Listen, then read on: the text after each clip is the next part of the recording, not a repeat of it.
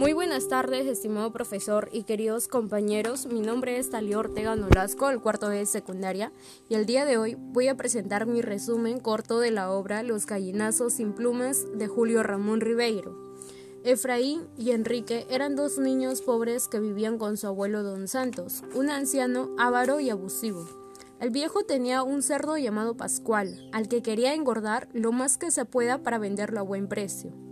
Por eso obligaba a sus nietos a ir por los basurales para traer latas llenas de desperdicios comestibles para el voraz chancho. Así trabajaban los niños, hasta que Efraín regresó con un pie sangrando por haber pisado un vidrio roto.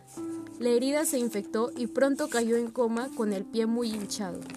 Entonces, don Santos obligó a Enrique a trabajar el doble para suplir la ausencia de su hermano.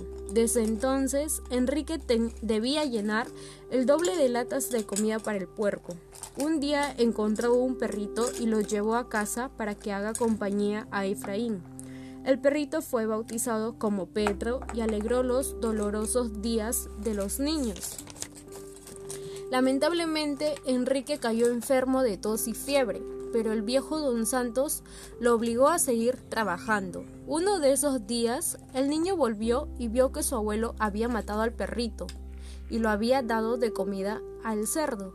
Entonces Enrique le reclamó al viejo y éste lo abofeteó y lo mandó al suelo.